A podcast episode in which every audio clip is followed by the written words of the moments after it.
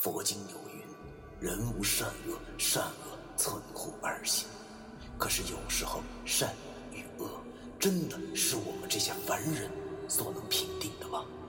而什么是善与恶？难道就真的没有两全之法了吗？那些被现代社会定义为迷信的事物，他们很多和我们一样，同样有着感情，有家庭。难道我们真的还要为那坚强的正义而消灭他们吗？欢迎收听 FM 幺七五六八九，我当阴阳先生的大纪念。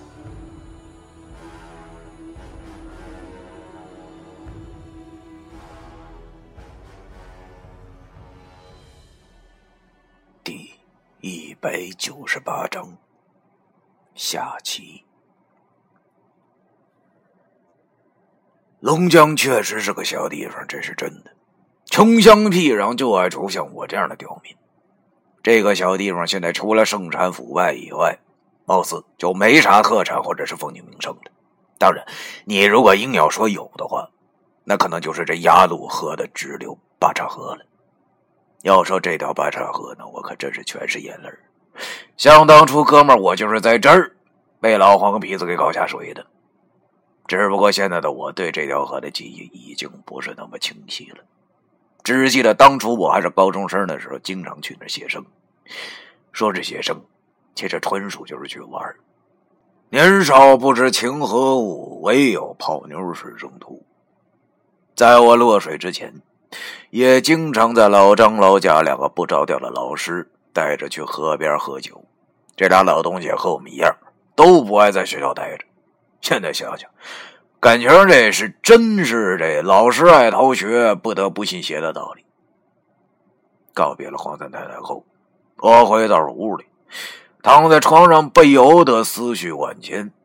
老张和老贾，别说，我还真挺想他俩的。记得以前上专业课的时候，我在画板上练些画符。老贾看到以后跟我说：“不用你臭嘚瑟，等你上去以后摆摊就没了。”想起老贾这句话，我不由得苦笑了一下。你妈的，老贾，你还真算得上是预言帝啊！啊，我现在做的事情还真和你猜的八九不离十。我现在早已经不是以前那个精力充沛的少年了。最近接二连三发生的事让我喘不过气来，现在躺在床上，便不知不觉的昏睡了过去。也不知道，等待我的会不会还是那千篇一律的噩梦？第二天早上，我睁开了眼睛，是我奶奶叫我起床的。原来她已经准备好了早饭，油炸高炸的青黄，油汪汪的柿子鸡蛋汤，让人看上去就有食欲。我坐在桌子旁，大口大口的吃着这种家里的味道。以前没有发觉到它的珍贵，但是在外漂泊这么久以后，才发现，其实这才是我吃过最美味的东西。吃罢了饭。闲来无事，我便坐在沙发上看起了电视。要说这人呐，还真不能消停，特别是我，典型的这少爷身子跑堂的命。平时啊，那就跟这紧绷的发条一般，现在忽然松懈了下来，却不知道该干些什么，只好百无聊赖的换着频道和看着电视里那些无病呻吟的电视剧。哎呀，这电视剧也够蛋疼的。我有些怀疑中国电视是不是离开《西游记》就活不下去了？虽然是经典，那也经不住这么翻拍呀！我望着电视中的新版《西游记》中的师徒四人集体泡妞的戏份，顿时无语凝噎。这他妈都什么玩意儿啊！那个孙悟空的眼神就跟他妈中了邪一样，真让人看不下去了。没办法，只好关了电视，开始闭目养神。说来也奇怪。现在只要心念一转，就可以进入三经书中的境界。望着这脚下的山川河流，他们曾经短暂的相聚，但是却都留不住彼此，就像是两个有缘无分的人一般。虽然能有一时的缠绵，但是终究离别，各自转身，奔向各自的汪洋大海。下午的时候，我出门了，还有很多的事情等着我去做。目前的重中之重就是去搞定那个什么常天青，也不知道他到底有没有真本事。不过既然黄三太太说他有，那就应该没错了。不得不说，我现在真是打心眼里想要变得更强，最好是自己就能搞定那个猫老太太。这样的话，就不用老爷和石头跟着我一起冒险了。我从仓库里翻出了我高中时期的自行车，别说，这久违的感觉还真不赖。车把上挂着给常天庆的贡品，我慢慢悠悠的蹬着，路旁早已是翠绿一片。路过了职高的时候，我没有停留，只是转头望了一下我的学校，可以说是我人生的转折点吧。望着那些在校门口出双入对的年轻情侣们，都是一脸的稚气未脱，但是他们的心中却早已经把自己当做了大人。我试图在他们的脸上找到自己以前的影子。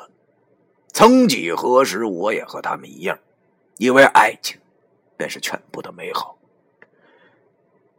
又往前骑了一段以后，周围已经没有了人烟。这条通往小白坟的路，还是以前那般模样。不知名的野花已是开得正艳的时候，就如同我以前曾经坐着黄鸡走过的回魂路。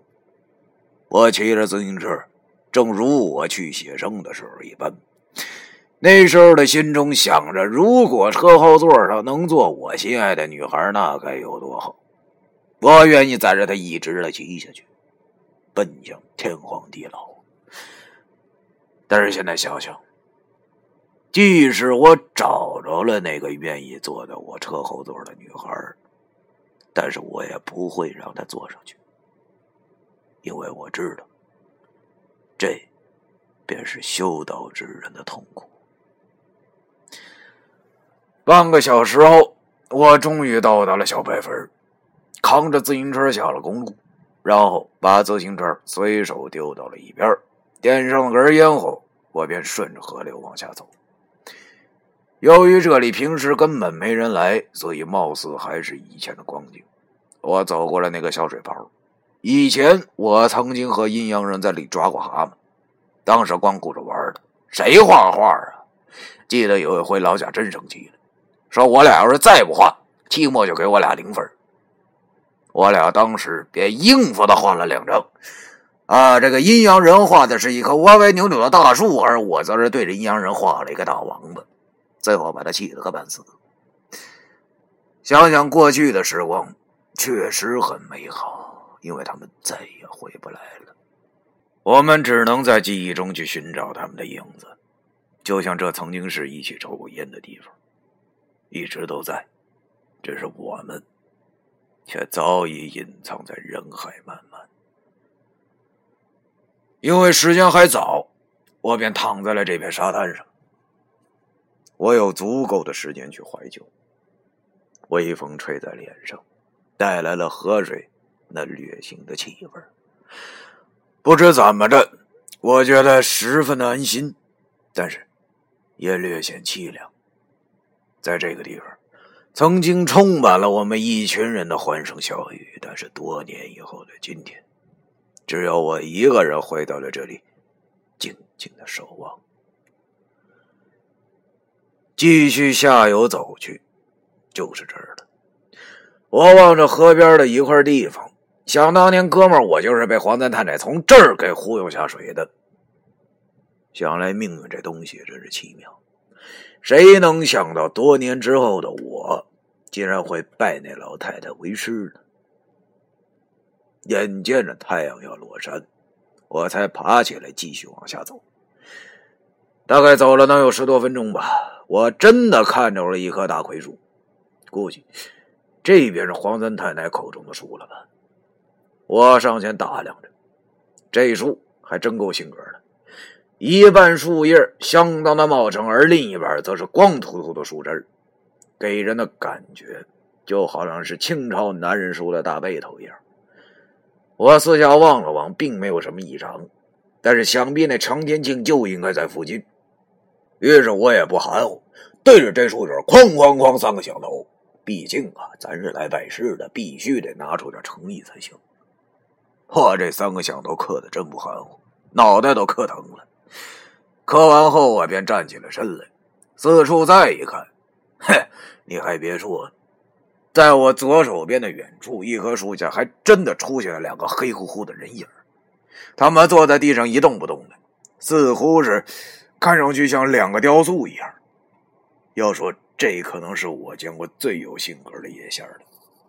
咱不说别的，我竟然能远远的望见他俩的脑袋上竟然冒着一丝丝的黑烟，那黑气儿上升，被那黑气儿沾到的树叶啊。就开始慢慢的往下掉。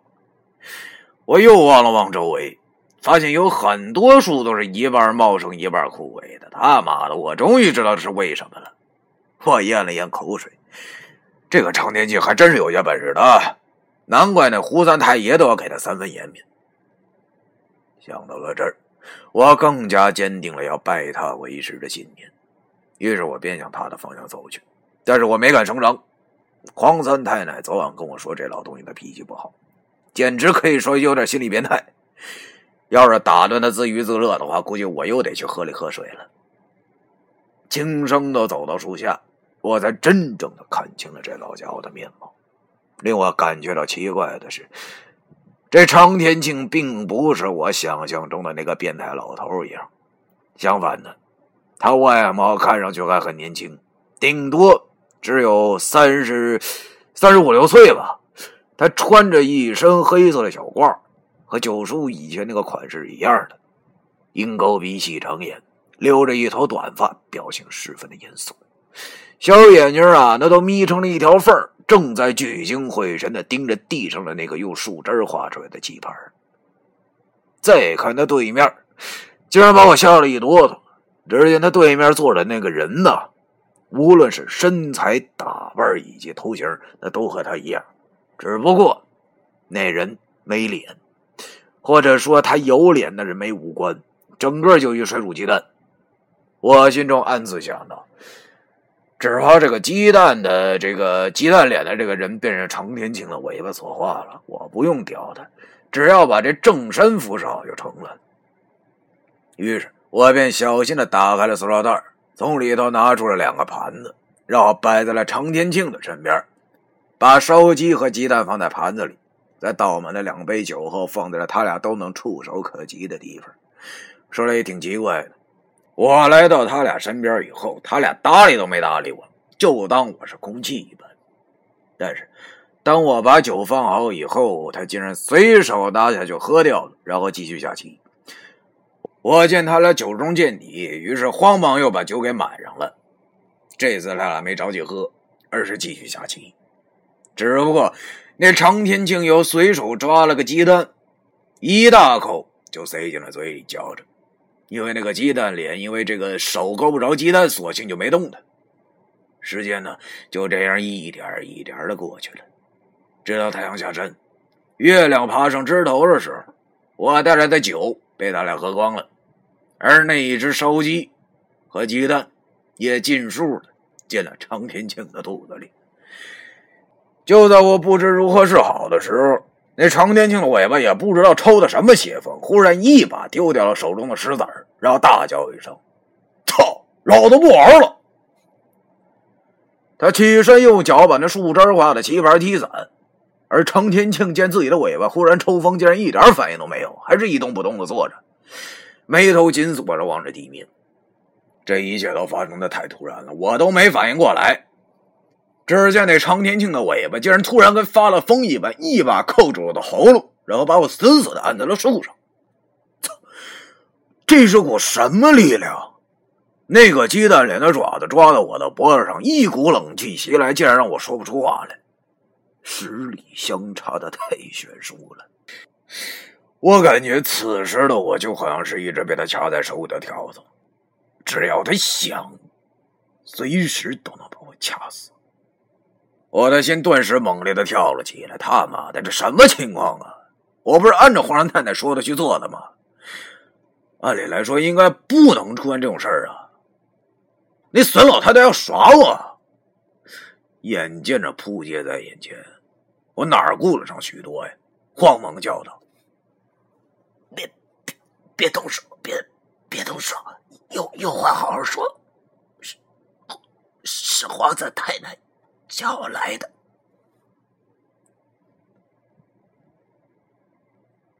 第一百九十八章完。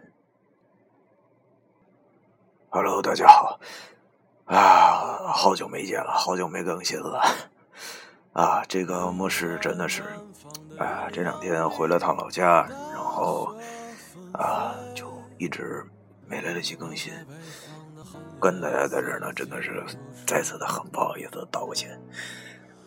啊，今天还有一个什么事儿呢？就是咱们电台到今天已经是成功开播一年了。啊，一开始其实末世真的只是不能说是这个突然就是想想说书了吧。因为一开始呢，莫是觉得那个喜欢在那个 YY 上，然后听别人说，听别人讲故事，听别人读小说，然后也没有这种自己读的这种想法啊。然后直到有一回听到一个比较，就不说不好吧，反正就是读的可能是。啊，瑕疵比较多的那么一个人，然后真的，我我不记得是是是叫什么了。然后当时我就想，哎呀，读成这样你也能上来直播呀？不行，我也要读。哎呀，就这么着，然后就来了荔枝。当时荔枝也是一个朋友推荐的，然后就看着说是能自己做电台，然后就。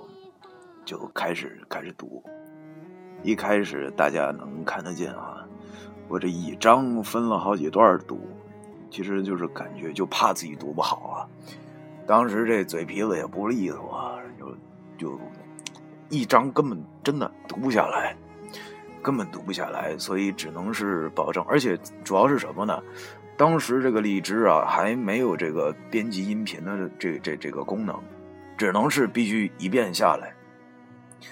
所以当时特别蛋疼啊，然后就只能是读一小段哎，这段没有问题，我估计估摸着再读下去得出错了，然后就好，这这一章这一节到这儿，所以你大家看那个一开始都是一章是四五节吧，还是三四节的那么读出来的，而且现在在末世再回头听，从第一章开始听的时候，真的是，哎呀，不说了。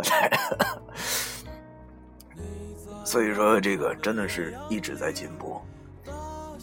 小耳朵们能听见末世现在的这个声音啊，现在说出我现在的这个声音，真的是这么一路读过来练出来的。刚开始读的时候是根本没有这个这个嗓音的，这个声线呢是完全没有的。读多了，读到中后期的时候，这个嗓音才慢慢的出来。然后直到像现在这个声线固定了下来，自己听的时候也会真的会很感慨，有大家这么一直陪着我、支持我，然后现在又有这么大的进步。其实有的时候回听自己的东西，不用说是。回听很久以前的，就比如说，我每更新完一章，然后我在自己听这一章的时候，我都想，哎，这个地方可能还能用另外一种语气在，就是可能还会读得更好。如果用另外一种语气语调去读的话，可能是另外一种味道。所以每次在更新下一章的时候，我就会很刻意的去注意有一些地方。所以每一章在更新的时候呢。都会试图的去突破上一章，一直这么坚持下来，真的很不容易。我一开始真的是没有想，根本都不敢想象，说是我能坚持一年。但是现在这本书呢，也是快读完了，倒数一百章了啊。那现在真的是开弓没有回头箭啊，而且也不想回头。现在有大家这么支持我，我真的非常感动，非常开心。莫世，在这真的谢谢大家了。哎，那成，今天呢送给大家一首这个我大家很多人肯定也听过啊，这首也是莫世真的很喜欢的一首歌，《南山南》，送给大家。以前前两天呢看了一篇这个小段子，写的是不同的人听《南山南》听出的自己的故事。那今天在这儿呢，莫是把这首歌送给大家，也送给 FM 幺七五六八九。大雪纷飞，我在北方的寒夜里四季如春。如果天黑之前来得及，我要忘了你的眼睛，穷极一生。做不完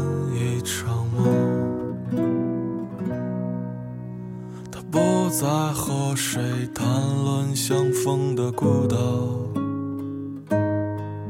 因为心里早已荒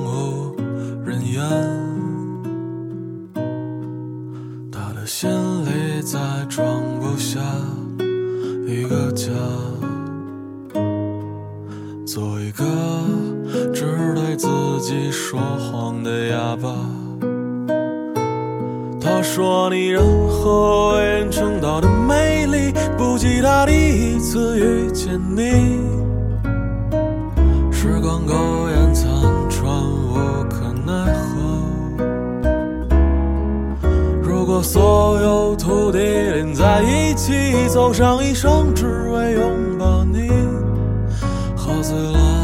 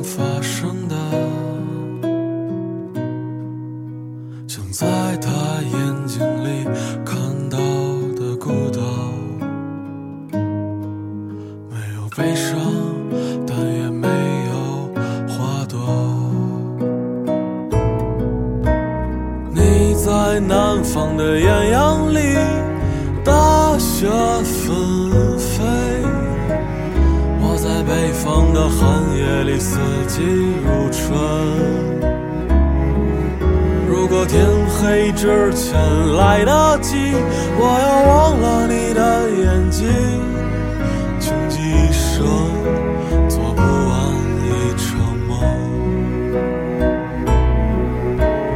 你。在南方的艳阳里，大雪纷飞；我在北方的寒夜里，四季如春。黑之前来得及，我要忘了你的眼睛，